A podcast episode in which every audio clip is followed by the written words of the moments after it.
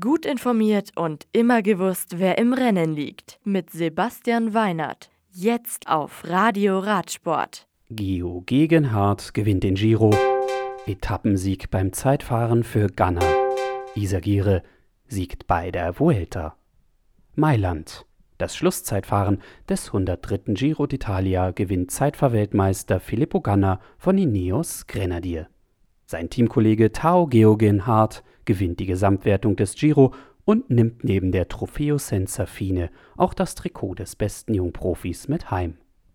Etappenzweiter nach Ghana ist Victor Campenarz von NTT Pro Cycling vor Ron Dennis von Ineos Grenadier.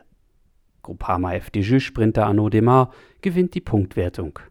Der beste Bergfahrer der Rundfahrt ist Ruben Guerrero von EF Pro Cycling und Ineos rundet die solide Vorstellung mit dem Sieg in der Teamwertung ab.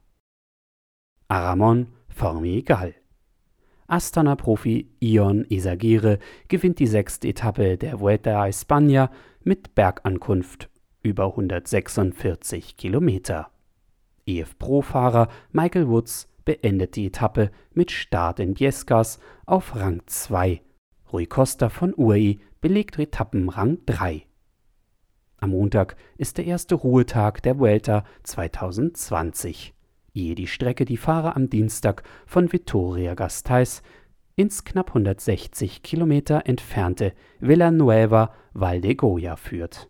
Der Puerto de Orduña ist unterwegs zweimal zu überfahren. Das Radio für Radsportfans. Im Web auf radioradsport.de